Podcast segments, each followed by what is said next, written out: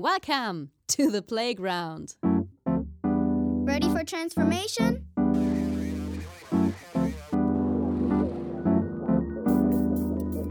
Modcast, the Masters of Transformation podcast. Who says that doesn't work? And here is your host, Ingo Stoll. Hallo und herzlich willkommen zu einer neuen Ausgabe des Modcast des Masters of Transformation Podcast. Ich bin Audiograf Ingo Stoll und heute gibt es die zweite Folge aus der Audiotür Zürich mit dem österreichischen Familienunternehmer und Visionär der Baubranche Hubert Romberg.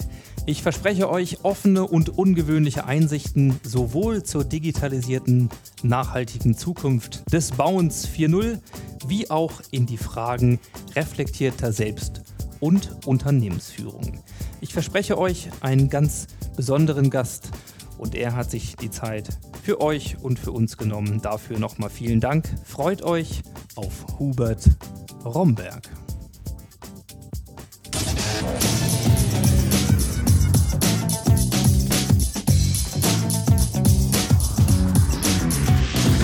Insights. Hubert, erstmal schön, dass du dir die Zeit noch nimmst, kurz vor dem, dem Rückweg nach Österreich. Gerne. Aber wir haben ein wirklich spannendes Thema, das es alle mal wert ist und ich verspreche euch jetzt, äh, es sind eine Menge Facetten drin und es ist vor allen Dingen auch eine Menge Erfahrung drin und eine Menge Energie. Ich habe dich ja schon ein bisschen erleben dürfen über die letzten ein, zwei Tage. Insofern wird es sich lohnen. Und wir sprechen arbeitstitelmäßig über Visionen und unkonventionelle Ideen und zwar für die Zukunft von Bauen. Das ist nämlich dein, dein Homeground, dein Home-Turf, wo du herkommst aus der Bauindustrie. Ähm, es wird aber auch um Architektur und natürlich auch um Unternehmensführung gehen, denn du führst ein Familienunternehmen mit der Romberg-Gruppe in der mittlerweile vierten Generation ist es, ne? In der vierten. Und ja, wir haben in den letzten Stunden und ein, zwei Tagen auch viel über die Rolle von Selbsterfahrung, Selbstreflexion gesprochen. Ähm, und auch das sind Facetten, die wir uns hier mal anschauen werden. Aber so als Einstieg vielleicht mal für die, die dich nicht kennen. Ja, du bist ein, ich würde mal sagen, ein Vollblutunternehmer, so würde ich das mal bezeichnen. Also jemand, bei dem ich den Eindruck habe, dass das, was du da machst, wirklich deine ganze Energie auf der einen Seite verdient, dass du da mit Leidenschaft, mit Herz dabei bist, aber auch dir unglaublich viel zurückgibt an Energie.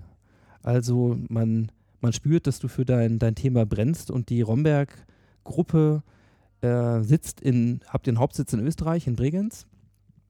Und ja, ihr habt eine lange Tradition, 1886 ging es los und du führst es mittlerweile in der vierten Generation. Also vielleicht mal so kurz als Abriss, was macht ihr und was ist deine, deine Rolle heute? Ja, was machen wir? Wir sind sehr ungewöhnlich als Unternehmen und wenn man uns von außen anschaut, äh, ist immer, welchen Teil sehe ich gerade? Äh, die Gruppe besteht heute aus fast 90 Unternehmen, die aber zum Teil klein sind, zum Teil ja halt eigene Marken sind, obwohl sie etwas Ähnliches tun. Und wir sind natürlich ein sehr regionales Bauunternehmen in Vorarlberg, kleine, kleines Bundesland Österreichs und auch in der Schweiz, in Süddeutschland, in Wien. Und das war immer unsere Geschichte, ein lokales Bauunternehmen zu sein, das von Rohstoff bis zur bis zum Beton, Hochbau, GU, Projektentwicklung einfach alles, alles lokal macht und, und das mit Freude macht. Und äh, die letzten 20 Jahre allerdings haben wir uns natürlich extrem äh, weiterentwickelt. Also wir haben uns immer weiterentwickelt, das muss man vielleicht dazu sagen, über die Generationen. Aber das war die Internationalisierung die sich ja jetzt, äh, das heißt, die Lokalen würden uns immer noch als lokales Bauunternehmen sehen, mhm. aber nicht, vielleicht gar nicht so mitkriegen, wo wir sonst tätig sind. Wir sind in Australien äh, mit einer großen Firma, die gewachsen ist von, von 10 auf 160 Leute. In England, jetzt Irland, Nordamerika, äh, Skandinavien, aber der Hauptmarkt ist im Prinzip Österreich, Schweiz und, und Deutschland. Und ähm, ich bin äh, ganz wesentlich äh, mit, mit beteiligt gewesen, dass wir den ganzen Bahntechnikteil entwickeln konnten. Und das hat mich persönlich natürlich sehr geprägt und unternehmerisch gefordert, weil sehr viel gelernt über auch verschiedene Kulturen Und wie man ein, ein Unternehmen, das ja nicht riesig ist, mit 700 Millionen, zwar schon groß, aber nicht riesig und, und 2800 Mitarbeitern, die aber überall verteilt sind. Das ist ja nochmal eine ganz andere Herausforderung. Wie handelt man das? Wie geht man mit kulturellen Themen um? Wie führt man? Und das ist eine Lernreise gewesen, wo man sehr viel natürlich an, an Fehlern auch macht, äh, reflektiert, es anders macht, dazulernt. Und ich bin jetzt knapp 50, also knapp über 50. und bin unglaublich dankbar über diese, über diese Lebenerfahrung. Heute ist meine Rolle, dass ich im Prinzip jetzt im August aus der, als CEO de, der ganzen Bahngruppe ausgeschieden bin. Also etwas, was ich großteils mit aufgebaut habe, was ein bisschen einen Trennungsschmerz mit sich bringt. Mhm. Und ich im Prinzip nun nur mehr in der Holding ähm, äh, der Romberg-Gruppe äh, tätig bin und dort mich jetzt auch konzentriere auf das Thema digitale Transformation, neue Geschäftsmodelle und Kultur, Organisationsentwicklung. Mhm. Das sind die für mich wichtigsten Themen momentan und ich glaube auch langfristig für jedes andere Unternehmen das, was, was, was alle beschäftigt. Und was du da gelernt hast und auch ähm, was dazu deine, deine Visionen sind und an woran ihr arbeitet, darum werden wir uns heute auch noch kümmern.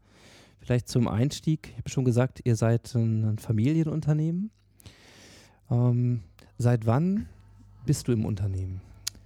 Ich bin seit 1999 im Unternehmen. Davor war ich äh, ja, auf der Technischen Universität in Wien, habe studiert Bauingenieurwesen und dann drei Jahre bei der Strabag in Linz. Also die Strabag ein, ein Konzern, ein, ein Baukonzern, der aber damals noch viel kleiner war.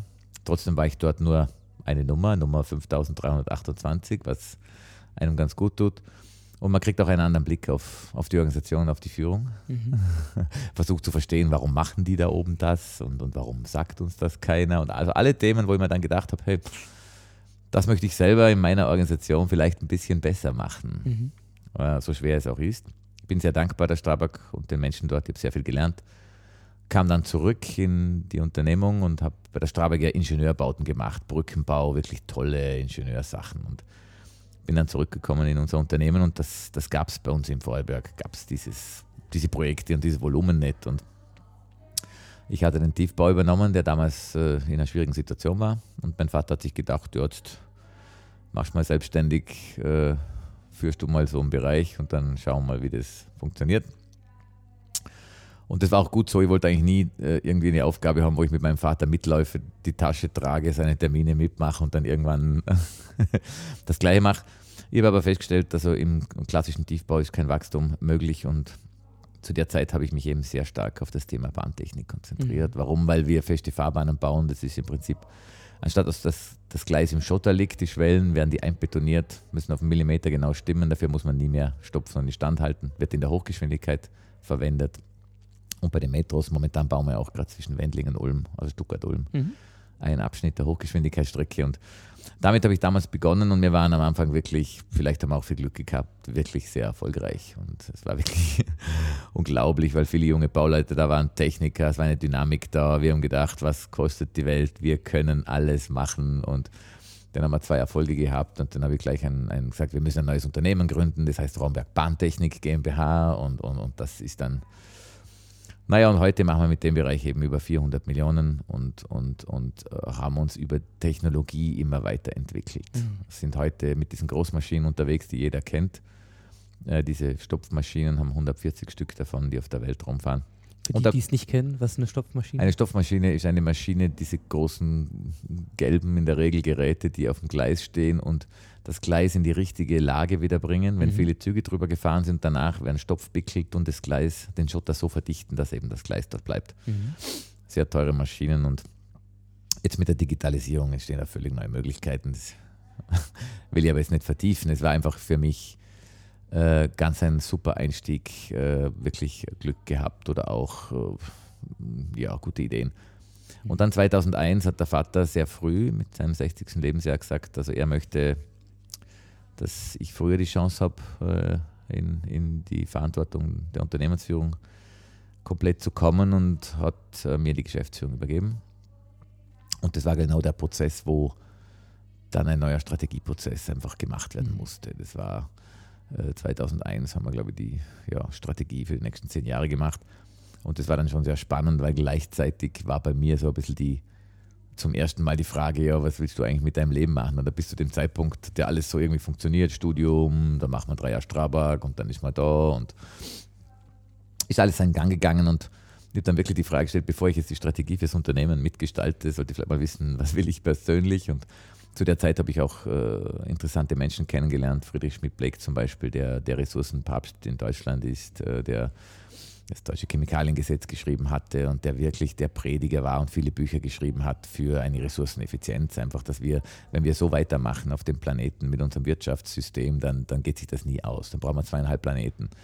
Und da gibt es ja dann die Diskussion, einer hat gesagt, na, wir brauchen nicht zweieinhalb, wir brauchen bloß eineinhalb. Und ich habe mhm. gesagt, ist ja völlig egal. Alles größer eins ist ein Problem. Und, und wenn man dann aber ins Detail geht, oder? Und diese Diskussionen waren extrem, extrem prägend für mich dann versteht man, was ein ökologischer Rucksack ist. Das ist eigentlich ein Material, ein Tisch oder ein Auto. Ein Auto wiegt nicht zwei Tonnen, sondern wiegt 30 Tonnen, wenn ich den Rucksack aller Materialien dazu rechne. Das heißt, um eine Tonne Stahl zu bekommen, brauche ich 8 Tonnen Natur bewegen. Oder? Bei Aluminium ist 28 der Faktor, bei Kupfer bis zu 500. Eine Tonne Kupfer, 500 Tonnen Natur. Und wenn man das mal verstanden hat und weiß, dass wir eigentlich viel zu viel Ressourcen verbrauchen, unsere Baubranche der größte Ressourcenverbraucher überhaupt ist auf der Welt mit 40 Prozent.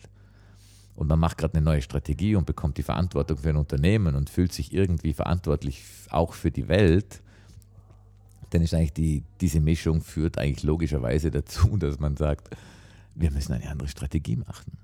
Wir müssen eine nachhaltige Strategie machen. Mhm. Was zu dem Zeitpunkt noch ein bisschen exotisch war, heute ist ja Nachhaltigkeit ein Unwort schon fast oder es verwendet auch jeder, so wie der Investmentbanker sagt, nachhaltig viel Geld verdienen. Also, ähm, und das war schon ganz wichtig, weil es in unsere Strategie damals eingeflossen ist des Unternehmens. Oder? Wir, wie können wir Dinge anders machen, mehr im Kreislauf denken, ähm, bei den Projekten anders vorgehen. Ich meine, die meisten Architekten, Projektentwickler, geschweige denn Bewohner, wissen ja nicht, dass man heute eine, eine Wohnanlage, die vielleicht 40 Wohnungen hat, so planen kann, bei gleicher Wohnungsgröße und Zuschnitt, aber nur wie sie angeordnet sind, die Gänge und die Wege, dass sich die Menschen die nächsten 80 Jahre eher begegnen oder eher nicht begegnen. Mhm.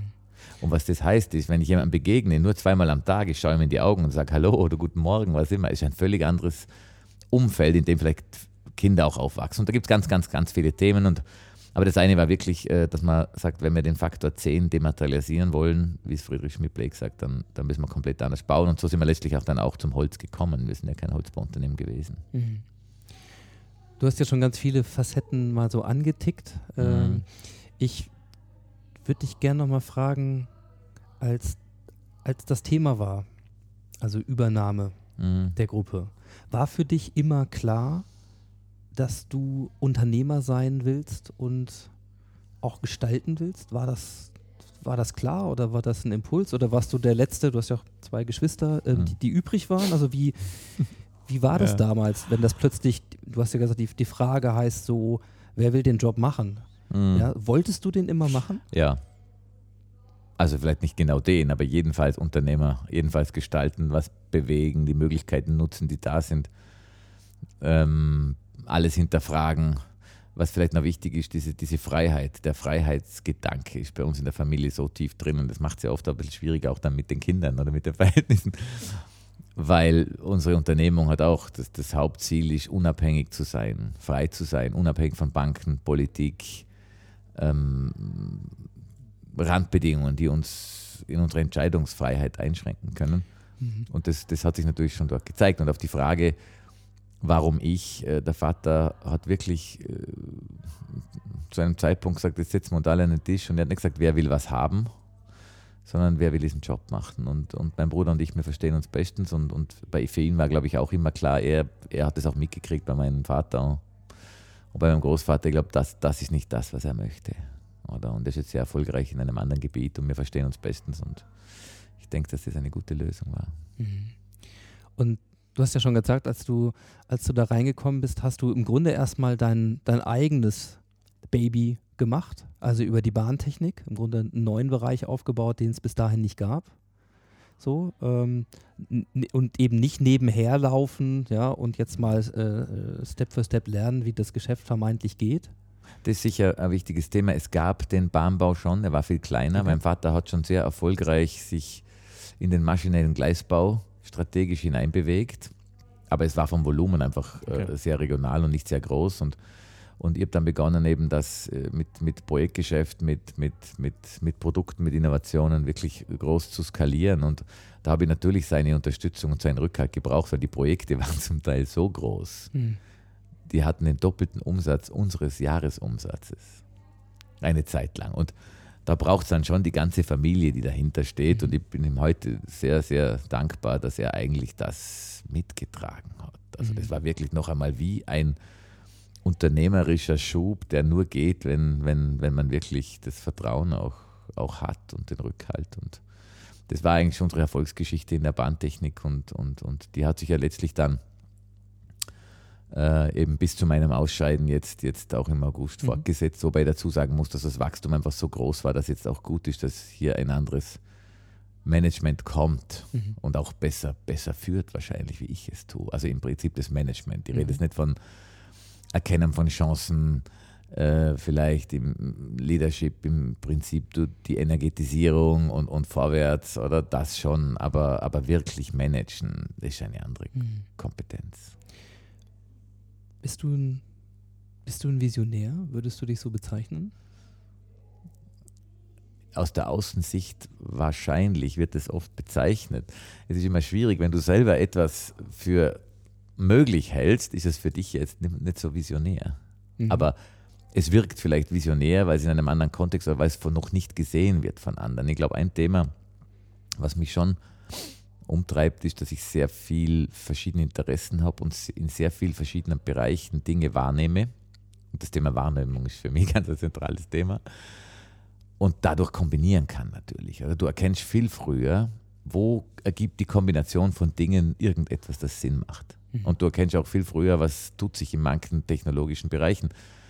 Was manchmal ein bisschen schwierig ist für mich, weil ich, ich eigentlich schon sage, hier, Achtung, hier kommt etwas. Aber es auch nichts bringt, wenn du es nicht schaffst, die Organisation mitzunehmen. Das musste ich auch lernen. Oder ich war einfach zu schnell unterwegs, phasenweise. Also klassisches Phänomen, vorwegfliegen, Ja. de- dem Team wegfliegen. Das muss man lernen. Und aushalten, dass es halt, obwohl es schon klar ist, halt nicht so schnell geht, wenn man alle mitnehmen muss. Übrigens soll man nie alle mitnehmen, Wollte ich gerade fragen. 80 Prozent. Und ich kann mir das gut vorstellen, wenn das, ne, wenn das für dich angefangen hat, dann gibt es ja ganz viele Facetten. Also im Familienunternehmen kann ich mir vorstellen, dass das natürlich auch neugierig, aber vielleicht auch argwöhnisch sehr genau hingeschaut wird, was der Junior macht, der Neue, der kommt, zumal ihr eben eine komplette Übergabe gemacht habt. Ja, also und natürlich hast du deine eigenen Ideen, das gehört ja auch zum, zum Abgrenzungsprozess. Man, du bist ein anderer Mensch als, als dein Vater war und äh, vielleicht auch andere Ideen inhaltlich gehabt und in der Führung so. Ähm, und diese, solche Erfahrungen dann, ja, dass, dass man möglicherweise schon ahnt oder eine Gewissheit hat, vielleicht spürt, ja, dass etwas richtig ist, aber die anderen im eigenen Unternehmen verstehen es noch nicht. Ähm, wenn du heute mal so zurückschaust, sagen wir mal auf die ersten, auf die ersten Jahre, so, was waren die größten vielleicht Illusionen oder Irrtümer oder Lerneffekte, ja, ähm, wie immer du das bezeichnen möchtest, die du, die du so in der Anfangszeit gehabt hast? Also was war ganz anders, als du dir das vorgestellt hast? Ja, also ein Thema ist sicher, dass, dass, dass es jedenfalls nicht so ist, dass wenn man etwas formuliert, das total klar prinzipiell ist und nachvollziehbar und sogar alle zustimmen, ja, ja, das, das ist so, Genau. äh, dass es dann auch passiert. Weil, weil Organisationen einfach, einfach ganz, ganz, ganz stabil und, und damit auch träge sind und es auch Sicherheit gibt auf der einen Seite. Und es ganz schwer ist, ähm, wirklich jetzt, insbesondere wenn es zu größeren Veränderungen kommt, wirklich hier erfolgreich, äh, erfolgreich alles mitzunehmen, was man mitnehmen möchte. An, an Struktur, an Wissen, an, an Herzblut. Und, und wir kommen jetzt wieder in so eine Phase, oder? Also alle Unternehmen. Was jetzt passiert, und man muss ja nicht vor Angst äh, zittern wie das Kaninchen vor der Schlange jetzt deswegen sitzen, aber äh, die technologische Entwicklung, die schlägt ganz, ganz massiv jetzt bei uns ein in den nächsten fünf Jahren. Weil der Bau bis jetzt sehr, sehr traditionell war. Da war einfach seit 100 Jahren immer neue Produkte, ein bisschen neue Technik, aber am, am, Konzept und an der Ökonomie, an einem Ökosystem mit allen Beteiligten, wo jeder sein Interesse hat, hat sich ja nicht viel geändert. Mhm. Und das wird sich jetzt in manchen Bereichen ganz hm. schnell ändern. Und da ist man natürlich verunsichert. Auf der einen Seite haben wir alle viel zu tun, sind im operativen Geschäft und es boomt ja. Und auf der anderen Seite kommt da immer jemand und sagt, hey, wir müssen aber irgendwo schauen, wo ist das Neue. Und das ist schon ganz, mhm. ganz ein schwieriger Widerspruch. Das heißt, an der Stelle wieder ein, ein, ein Stück weit Déjà-vu, aber natürlich mhm. guckst du heute anders auf die Herausforderungen als damals. Ja. Du hast gesagt, was das Wahrnehmung für dich ja. ganz wichtig ist. Wie meinst du das? Ja, das, das schließt ja auch das vorige Thema ein bisschen an. Oder? Unsere, unsere Realität ist ja das, was, was wir sehen. Das ist unsere Welt. Mehr gibt es nicht. Also was unsere Sinne wahrnehmen, das, das, das verstehen wir als die Welt. Also Darum ist unsere Wahrnehmung so wichtig, weil je nachdem, wo wir hinschauen, nehmen wir wahr. Und das gilt für dich als Mensch. Äh, wie sensibel bist du irgendwo? Hast du ein Gefühl? Bist du offen oder bist du völlig äh, abgekapselt, nur mehr in einer Scheinwelt oder in einer digitalen Welt? Und als Unternehmer genauso, oder? Strategie heißt ja nur, wo schauen wir hin? Mhm. Und wenn wir dann dort hinschauen, überlegen wir uns, was können wir dort in dem Bereich tun. Und darum ist es so wichtig, dass man sich seiner Wahrnehmung bewusst ist und sie auch immer wieder hinterfragt und schärft, weil sie letztlich unsere Realität abbildet. Meine Welt, so groß ist dann auch die Welt. Und wir haben einfach einen Filter und der Filter heißt Konditionierung. Und das ist völlig normal, weil wir wachsen auf, lernen Dinge, die uns prägen, aus der, der Familienverband, vielleicht Unternehmen, selbst die eigene Kindheit, äh, die ganzen Jahrzehnte und dieser Filter ist ja auch gesund, weil du hast pro, pro Minute, ich weiß nicht wie viele Millionen Eindrücke und, und du würdest wahnsinnig werden, du könntest nie verarbeiten. Also was passiert? Das Gehirn filtert. Und es filtert äh, so extrem, dass es ganz wenig durchlässt und das ist das, was äh, für dich Sinn macht. Also was du irgendwie aufgrund deiner bisherigen Erfahrungen und das ist deine Konditionierung und damit bist du natürlich auch in einer Art Tunnel. Und Darum muss man das schon hinterfragen, wie, wie schaffe ich es, Dinge, die vielleicht nicht zu mir durchdringen, doch sehen zu können. Und, und wir haben halt viel Unbewusstes. Und ich denke, dass die meisten Probleme in Firmen oder auch sonst getriggert werden durch unverarbeitete Dinge, die im Unbewussten liegen, mhm. die, die, wir nicht, die wir nicht zulassen, weil sie sich nicht gut anfühlen und da mal hinzuschauen, das, das ist ein, ein Weg, den ich seit meinem 40. Lebensjahr, seit zehn Jahren gehe, elf Jahren, wo ich wirklich von einer totalen wachstumsgetriebenen, unglaublichen Vorwärtsenergie und, und irgendwann einmal erkannt habe, wie ich in die Stille gegangen bin. Ich habe gelernt zu meditieren, Yoga zu machen, mich eben mit dem Gedankenstrom zu befassen, der eigentlich mich durchfließt und habe festgestellt, ich bin nicht das Denken, sondern da ist Denken, da sind Gedanken. Und dann fragst du, woher kommen die eigentlich? Und es gibt ja so Beispiele, wo du sagst, ähm, irgendwas passiert oder irgendjemand sagt was, das stört dich. Es fühlt sich nicht gut an.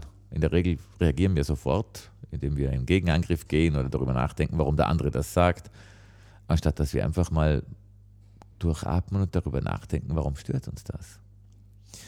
Und das äh, führt dazu, dass man natürlich Dinge sieht, wo man sagt, okay, das sind Dinge, die tun vielleicht ein bisschen weh, wo man was falsch gemacht hat in der Vergangenheit. Und das darf jetzt mal da sein. Dieses Gefühl darf da sein. Wenn man das zulässt, dann darf es auch wieder gehen und es ist okay und es ist nicht mehr im Unbewussten. Und deswegen beschäftige ich mich so in, jetzt in den nächsten Jahren, das ist meine nächste große Aufgabe, um das, was ich selbst gelernt habe, aufgrund anderer Wahrnehmungsfähigkeiten umsetzen in Führungssituationen.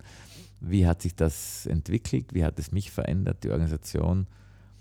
Wirklich darüber nachts oder darüber zu schreiben, äh, was passiert, wenn man in eine andere Wahrnehmung kommen kann, dass man viel präsenter ist mit dem, was jetzt gerade ist, dass eine Führungssituation eine andere ist, wenn du da sitzen kannst und nicht nur das Problem siehst, sondern zuerst mal den Menschen anschaust und, und, und ihn wahrnimmst und das äh, muss man halt auch an sich heranlassen wollen. Und viele Führungskräfte ähm, die das vielleicht auch sehr starke Egos haben, das besonders schwierig macht, äh, die sich nicht selbst bewusst sind mit all ihren Facetten, sollten eigentlich keine Mitarbeiter führen dürfen. Weil wenn es irgendein Problem gibt oder es wird schwierig, handeln wir immer gewohnheitsgemäß und wir reagieren vielleicht. Da triggert irgendwas an, was in meiner Kindheit mal mich verletzt hat, was immer, und ich reagiere auf das als Führungskraft, anstatt dass ich einfach präsent bin. Und ich glaube, dass da wahnsinnig viel liegt und das größte Potenzial der Entwicklungen der Organisation in Zukunft und vielleicht auch der Welt ist, wenn wir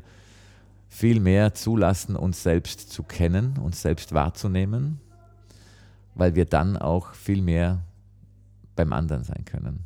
Mhm. Und ich glaube, dass die Zukunft von Organisationen von Vertrauen, von Kollaboration geprägt sind.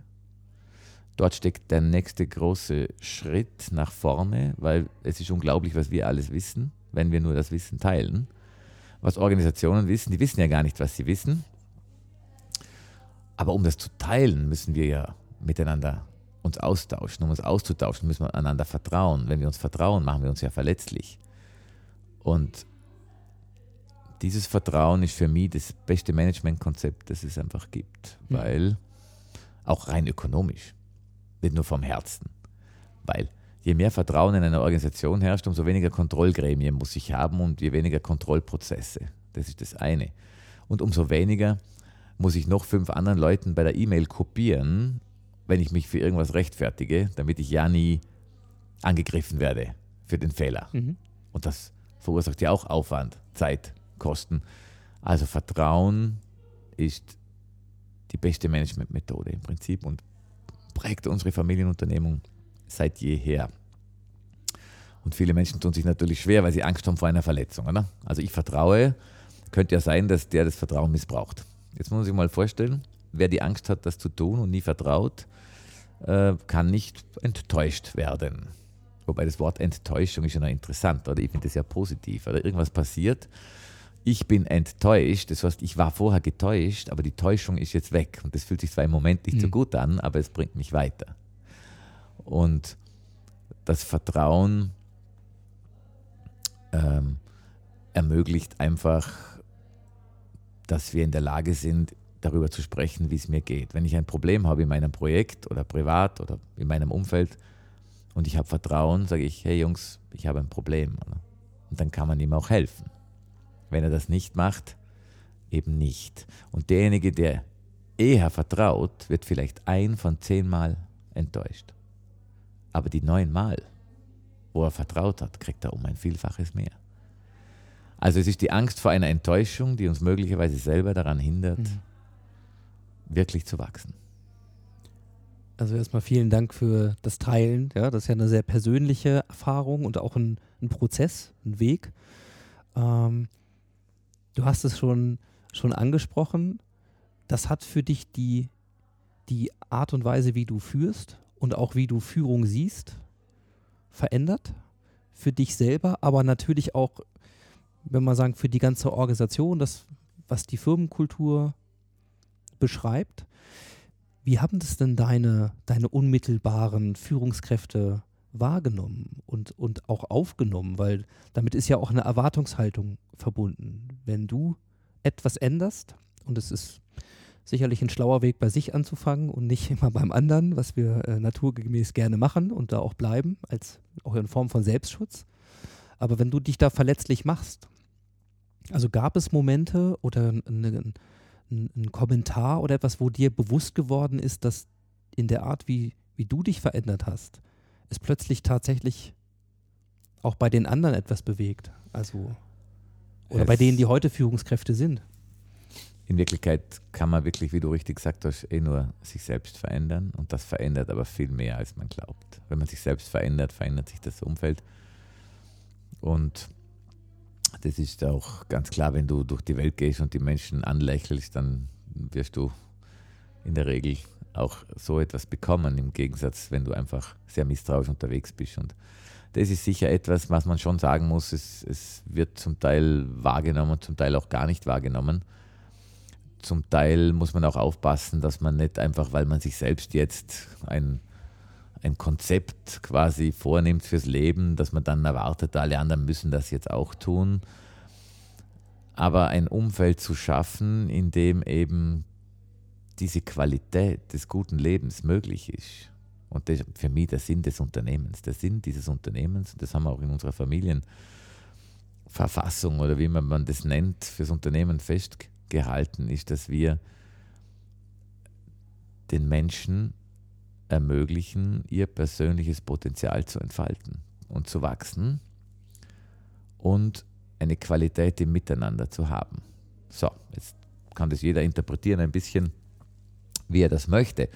Aber was ich, um es ein bisschen konkreter zu machen, wo wir jetzt ja momentan, egal mit wem Geschäftsleiter, Abteilungsleiter man spricht, es wird jeder sagen, ja, es läuft nicht so schlecht, aber wir kriegen keine Leute. Mhm. Alle sagen, wir kriegen keine Leute, Facharbeitermangel und das kann ich allen sagen, es wird nicht besser, grundsätzlich. Die Baubranche hat allein die letzten fünf Jahre 20 Prozent aller Fachleute verloren. Pensionierung, nicht Nachbesetzung, viele Dinge. Und wir haben jetzt einen sehr langen Strategieprozess in der Baugruppe gerade fast beendet und am Anfang des Prozesses, und die waren nur teilweise involviert, weil das das Management macht, habe ich gesagt, also was immer da rauskommt, äh, ich freue mich auf die Ergebnisse und, und, und es gibt ja auch, was das betrifft, einige Vorgaben.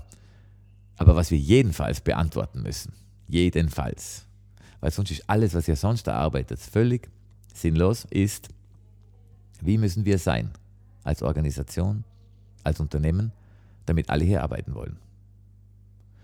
Wenn wir auf diese Frage keine Antwort haben, dann können wir die schönsten Strategie machen und ihr werdet die nächsten zehn Jahre erfolgreich sagen, wir kriegen keine Leute. Hm.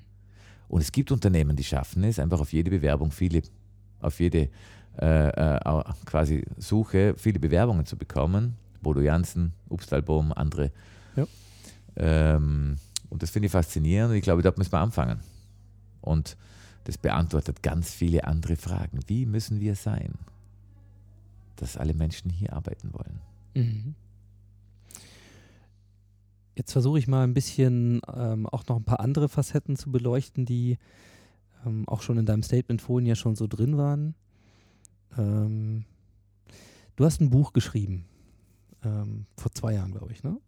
Äh, Bauen 4.0 vom Ego zum Lego-Prinzip. Also zum einen fällt mir jetzt gerade auf, da steckt etwas, was dich offensichtlich in deiner Entwicklung stark auch beschäftigt hat, nämlich Ego ja, auch hier sozusagen im Buchtitel. Ähm, auf der einen Seite sozusagen dein anderes, aber auch bei der Frage, hey, was, was spielt das eigentlich in Führung für eine Rolle? Und etwas, bei dem ich so das, die Fantasie habe, ist, es gilt das ein Stück weit zu überkommen. Ja? Also eigentlich muss die Vision größer sein als das eigene Ego, damit äh, da was funktioniert und da du sicherlich, und das schreibe ich dir jetzt mal zu, ähm, auf jeden Fall sehr visionäre Ideen hast ähm, und auch die, die Klarheit schaffst, ja, mit deiner Organisation zusammen, um diese Dinge letzten Endes auch umzusetzen, weil eine Vision äh, auf dem Reißbrett äh, ist auch nicht viel wert. Ähm, steigen wir doch vielleicht mal ein in dieses ganze Thema, wo, wo sich diese Vision dann konkretisiert und wo dann Führung ja auch dazu dient, dahin zu kommen und wofür ihr auch die Leute braucht.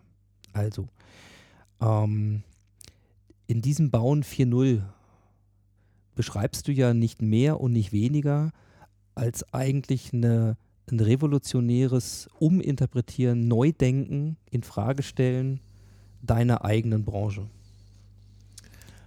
Bis zu einem bestimmten Grad natürlich, weil, weil wer, wer weiß, wie Bauen funktioniert, und ich glaube, fast jeder weiß das und hat das schon mal erlebt, äh, denkt sich, ja, die die werden zwar schon wissen, was sie tun, aber irgendwie sieht das nicht organisiert aus.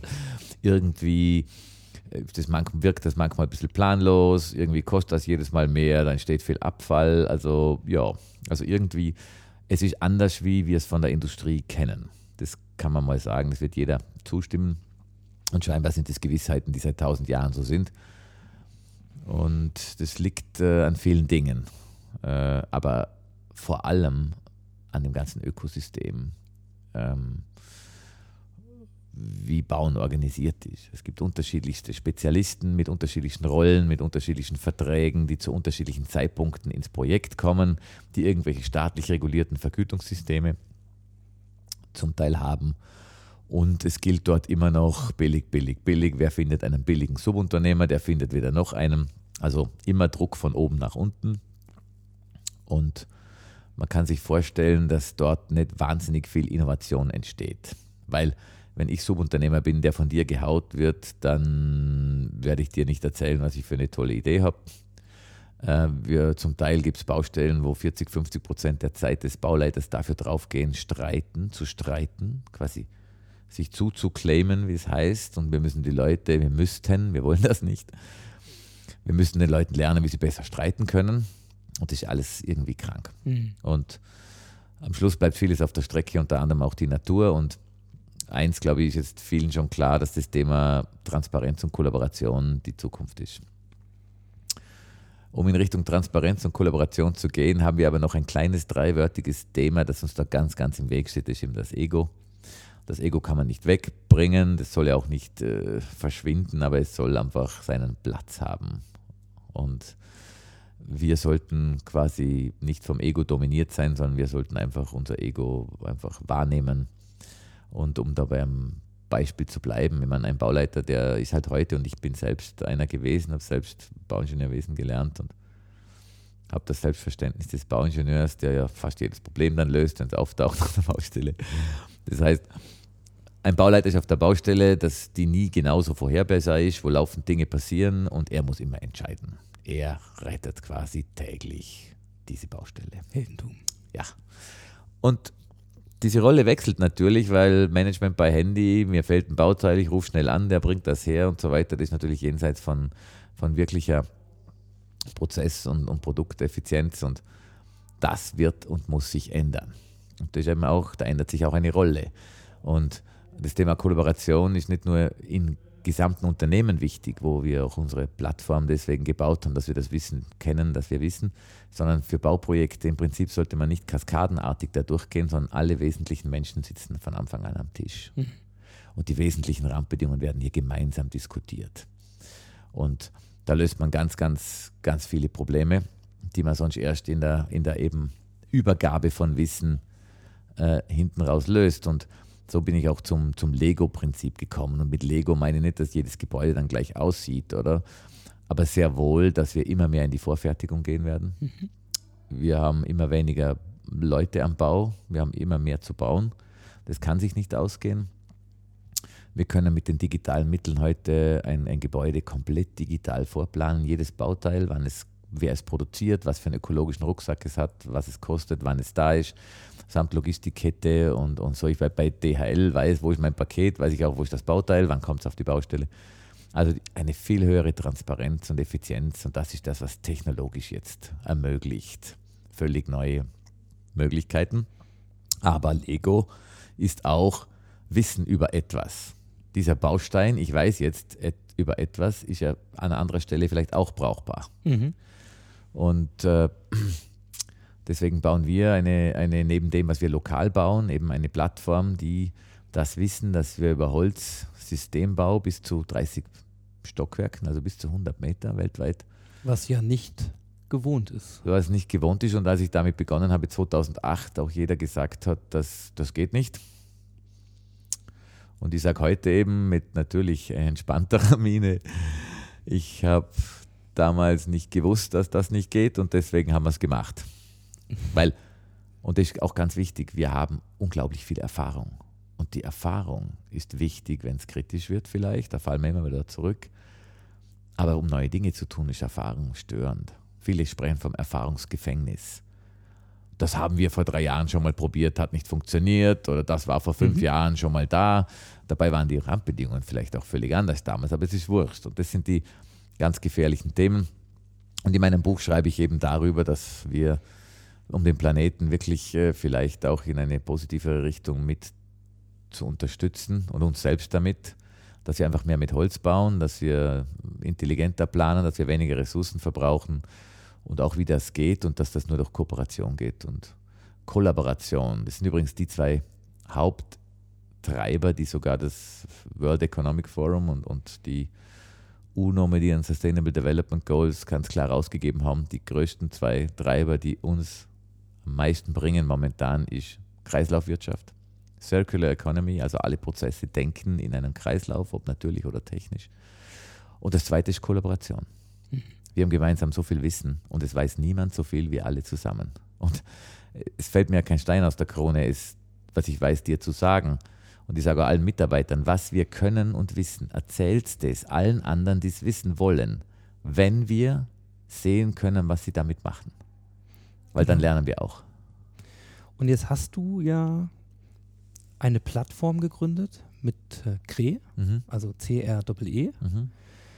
die nicht nur ja, als, als, ein, als ein Projektunternehmen, als ein Bauunternehmen ähm, sozusagen fungiert, sondern wirklich als Plattform gedacht ist, dieses Wissen, zum Beispiel, was ihr im Holzbau ähm, euch erarbeitet habt, was da auch an Erfahrungswissen drinsteckt, teilbar macht. Und wie du Mhm. gerade sagst, das heißt auch mit dem Wettbewerb, ja, unter gewissen Bedingungen, also einfach andere Perspektive, nämlich ihr teilt dieses Wissen, statt es zu patentieren und es Mhm. sozusagen zu kommerzialisieren äh, in einer sehr eng gedachten Richtung, soll es skalieren und dafür ja im Grunde den Open Source Gedanken, vielleicht leicht modifiziert mit einer kollaborativen Note, würde ich mal sagen, spielt ihr das in einer Branche, für die das doch ein Kulturschock sein muss, dass sowas geteilt wird? Also es sind zwei, zwei Sachen. Es ist äh, natürlich auch ein ökonomisches Modell, weil ich muss die Plattform natürlich aufrechterhalten und finanzieren. Das heißt, aber wir bauen nicht selbst. Die Wertschöpfung macht derjenige in dem Land,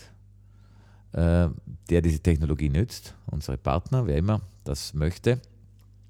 Wir bekommen pro Quadratmeter 20 Euro.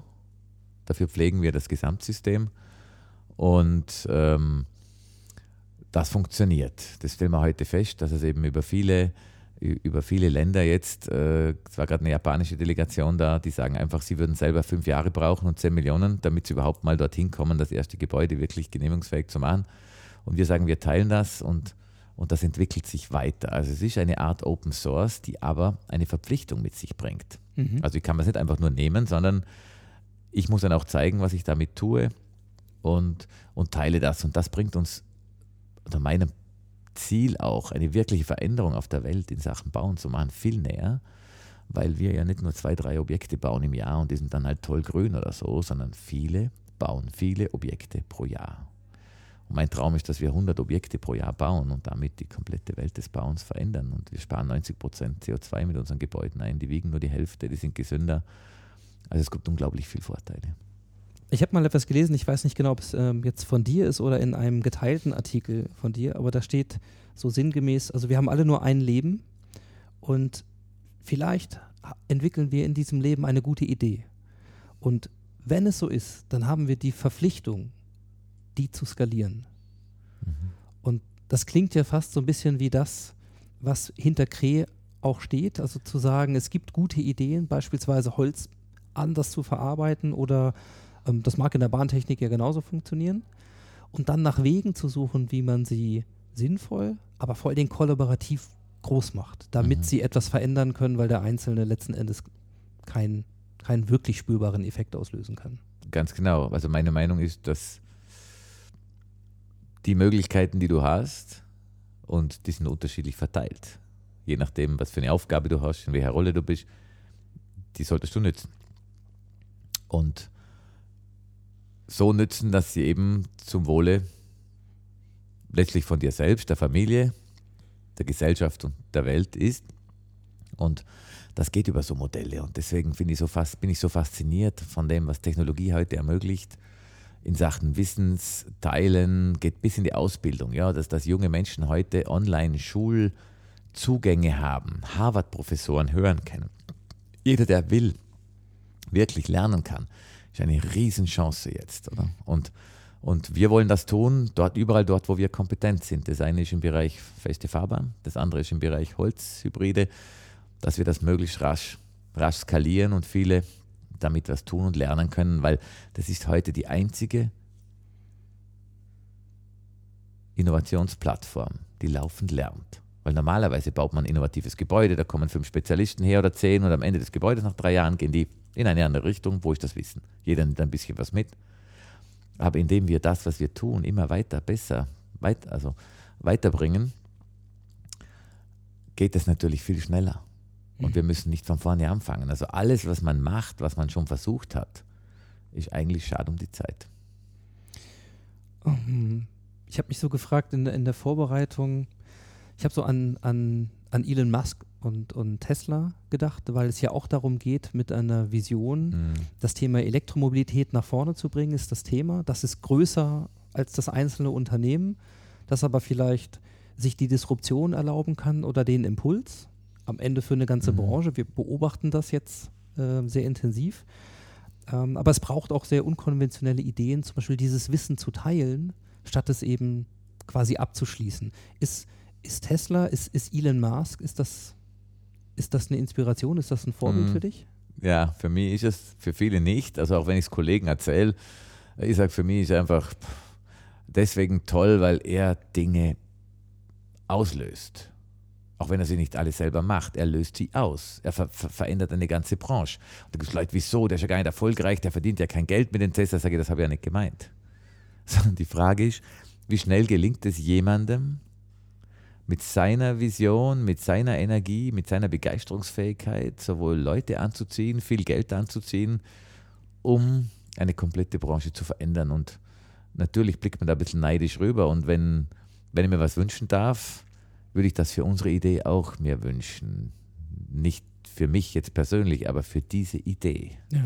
die seit 2010 uns umtreibt und jetzt durch diese Möglichkeiten, digitales Technologie, Internet der Dinge, Kreislaufwirtschaft zu ermöglichen, Transparenz zu ermöglichen. Und darum glaube ich, dass das ein gutes Vorbild wird für alle möglichen Dinge. Und wir müssen auch in unseren Prozessen und Administrationen lernen, wo gibt es eigentlich Arbeiten, die keiner mehr braucht, im Sinne von, die nicht wertschöpfend sind, die nichts bringen, wenn das Wissen ja anders oder wenn es anders organisiert werden kann. Und dann sagen mir auch Leute, ja, das kann man nicht machen. Äh, wenn es diese Prozesse nicht mehr gibt, dann haben die Leute ja dort nichts mehr zu tun, die das heute machen. Und mein Argument ist immer, sieh es mal umgekehrt. Stell dir vor, alle rundum wissen, dass die Jobs völlig sinnlos sind und der macht es noch zehn Jahre und keiner sagt es ihm. Und das ist auch nicht okay. Ich glaube, es gibt genug Arbeit für alle. Davon bin ich überzeugt. Und äh, wir müssen einfach positiv in die Zukunft denken. Die Möglichkeiten, die uns heute bieten, sowohl technologisch, aber vor allem die noch ungenutzten Potenziale unserer eigenen Person, unseres Selbst, unseres Bewusstseins heben. Und dann können wir uns selbst weiterbringen, aber die Organisationen noch einmal in eine ganz andere Liga bringen. Und den einen Firmen wird es eher gelingen, die anderen werden sich schwerer tun, weil wenn du an der Börse bist und Quartalsberichte abliefern musst, hast du eine andere Mechanik wie als Familienunternehmen. Wir denken langfristig. Wer weiß, was an Technologien und neuen Ideen kommt, wer weiß, was meine Kinder für Ideen haben werden. Und die Qualität bei uns war immer, dass neue Generationen neue Dinge bringen und dass sich alles immer wieder ändern darf. Aber was sich nie ändert, das sind unsere Werte. Und das können wir sicherstellen. Also was man deutlich merkt, ist, dass so ein, so ein Faktor wie digitale Transformation für dich, so interpretiere ich das mal, eben nicht in allererster Linie ein Mittel zur Effizienzsteigerung, zur Digitalisierung an sich ist, sondern ein, ein Aspekt, der notwendig ist, um diese Idee letzten Endes wirklich wahr Mhm. werden zu lassen. Und du hast das, fasse ich vielleicht mal kurz, weil wir hier ganz offen gesagt schon so ein bisschen ähm, unter Zeitdruck kommen an der Stelle. Wir sind äh, noch in dem Kloster und das will auch langsam mal Feierabend machen, das ist auch in Ordnung. Aber du hast mir erzählt, dass ihr im Bahntechnikbereich zum Beispiel für diese großen, wie heißen diese Maschinen? Bahnbaumaschinen, ja. Ja, diese Bahnbaumaschinen, diese großen, ähm, mittlerweile Konzepte habt, wo gar kein Mensch mehr auf dieser Maschine fahren müsste, sondern im Sinne von autonomen Fahren mal übertragen, also eine Idee aus einem anderen Bereich, Mhm. Konzepte aus einem anderen Bereich in, in, in eurem Bereich es ermöglicht machen, damit äh, experimentiert ihr, glaube ich, schon, dass jemand auch bei euch in Australien sitzen kann mit einer VR-Brille in, in einer bestimmten Umgebung und diese Maschine steuert, die aber irgendwo äh, vielleicht in Deutschland oder in Österreich auf dem Gleis sitzt, um solche Effekte zu nutzen, ähm, um sowas wie Fachkräfte, die nicht mehr da sind, die vielleicht den Job auch nicht mehr machen wollen. Oder am Tag arbeiten ist. wollen und nicht jede Nacht. Ja, nicht Nachtschicht, ja, genau. Wann kann so eine Maschine arbeiten? Wann fährt kein Zug? Nur nachts. Nachts oder ja nicht mal am Wochenende, also nur nachts. Das heißt, Technik wirklich möglich macht, anders an die Dinge ranzugehen, aber man muss sie eben ganz anders denken. Und ähm, wenn, und damit leite ich mal so ein bisschen über, wenn du mal jetzt vorausguckst und ich nehme mal so ein fiktives Jahr, sagen wir mal 2030. Also wir haben noch so gut zehn Jahre vor uns. So. Was glaubst du, was ihr dann macht in zehn Jahren? Äh, Ich glaube, dass wir äh, zu einem sehr großen Teil nach wie vor am Gleis arbeiten werden. Diese Arbeit wird es brauchen. Aber dass ein wesentlich größerer Prozentsatz äh, unserer Leistungen wirklich Dienstleistungen sind, digitale Leistungen, Produkte sind, wo wir einfach viel mehr ähm, Effizienz reinbringen in Prozesse, die heute einfach, einfach nicht Mhm. mehr zeitgemäß sind. Ich glaube aber, dass die technologische Entwicklung uns weniger fordern wird wie die kulturellen Dinge, Ja. die damit äh, einhergehen. Und wir müssen eben wirklich schauen, dass die Menschen, die sind nicht in der Lage, inklusive mir selbst zum Teil, sich so schnell zu verändern, wie sich Technologie verändert. Und darauf müssen wir eine Antwort finden. Und wir müssen einfach ganz vorne hinstellen, was, wollen, was sollen unsere Werte sein, die jedenfalls immer gelten, egal was sich sonst alles ändert. Und die von dir angesprochenen Möglichkeiten sind Beispiele, die natürlich unglaubliches Potenzial haben, die auch toll sind, weil Menschen zu Hause sein können, wenn die Familie zu Hause ist. Und also das hat ganz viele Aspekte, die positiv sind. Und darauf freuen wir uns. Also das ist keine Bedrohung in meinen Augen. Es ist dann eine Bedrohung, wenn wir uns nicht darum kümmern, weil unsere Aufgabe als, als Miteigentümer des Unternehmens sind, ist, dass wir eben genau sehen, was kommt langfristig auf uns zu. Wo müssen wir uns allenfalls verändern, weil es eben so lange dauert, Organisationen zu verändern. Umso weiter müssen wir vorausschauen, um früher umzusteuern. Das wird ein, ein, ein Management so langfristig nie tun oder tun können. Und dort sehe ich unsere Verantwortung, zu sehen, was auf uns zukommt, zu spüren, was für uns wichtig sein wird und die entsprechenden Randbedingungen festzulegen. Gibt es schon die nächste Generation, die fünfte? Ja, die gibt es natürlich, aber was sie mal machen wird oder will, ist, ist, ist, ist offen. Ich kann nur sagen, sie, ich bin unglaublich dankbar und stolz, dass, dass sie da sind, wie sie sind, dass sie ein Herz, Herzensmenschen sind, dass sie eben auch genau diese Liebe in sich tragen, diese, diese Offenheit, dieses Vertrauen, dass es immer wieder braucht, dass unsere Qualität ist. Und momentan sind zwei noch am Studieren und einer ist in der technischen Schule, der wohnt noch zu Hause. Und äh, was ich auf keinen Fall möchte, ist, dass irgendwelche Erwartungen da sind. Ich möchte dann, dass du dies machst oder das machst. Es wird sich ergeben. Aber ich glaube, ich glaube, dass sie alle ihre, ihre, ihre Energien haben, ihre Aufgaben finden werden. Und ich hoffe auch natürlich irgendwo in einer Ecke, wo wir wieder gemeinsam was gestalten können. Ja, also was ich so faszinierend finde, ist, dass es eben auch eine Branche ist, wo es immer das Gegenständliche geben wird. Gebäude Mhm. wird man sehen, in die Stimmt. kann man reingehen, die kann man anfassen, die riechen, auch Bahngleise und fahrende Züge. Also, äh, und trotzdem wird es diese ganzen digitalen Potenzialentfaltungspart geben. Die Herausforderung hast du benannt, ist das Kulturelle, aber das vielleicht mal so zum Abschluss. Ähm, ich habe ein Zitat gefunden von Winston Churchill. Der hat gesagt, we shape the buildings and then the buildings shape us. Also insofern wäre zu hoffen, dass mehr von euren Visionen tatsächlich Wirklichkeit werden, dass ihr eure Gebäude anders baut und sie damit auch Mhm. etwas verändern äh, in ihrer Umgebung, in der Umwelt, ähm, denn das brauchen wir dringend, äh, nicht nur in Richtung Nachhaltigkeit, auch in Richtung Lebensqualität, du hast es gesagt, keine Vereinsamung in den großen Städten und viele andere Themen äh, gibt es da zu lösen. Mhm. Und das andere ist ein Ausspruch, ja, den habe ich von dir gefunden, der war ein Kommentar auf einen LinkedIn-Artikel und da ging es eben auch um, um Werte und da stand und, und um Purpose, also um den Sinn und da stand, yes, life is not a rehearsal. Also es ist kein Probelauf, es ist real und so erlebe ich dich. Insofern, äh, ja, vielen, vielen Dank, dass du dir die Zeit noch genommen hast, äh, um ein paar Gedanken hier zu teilen und ich wünsche dir alles erdenklich Gute und viel Erfolg und ich glaube, es wird äh, zu dir finden. Vielen, vielen Dank. Das hilft mir sehr. Alles klar. Dankeschön. Danke.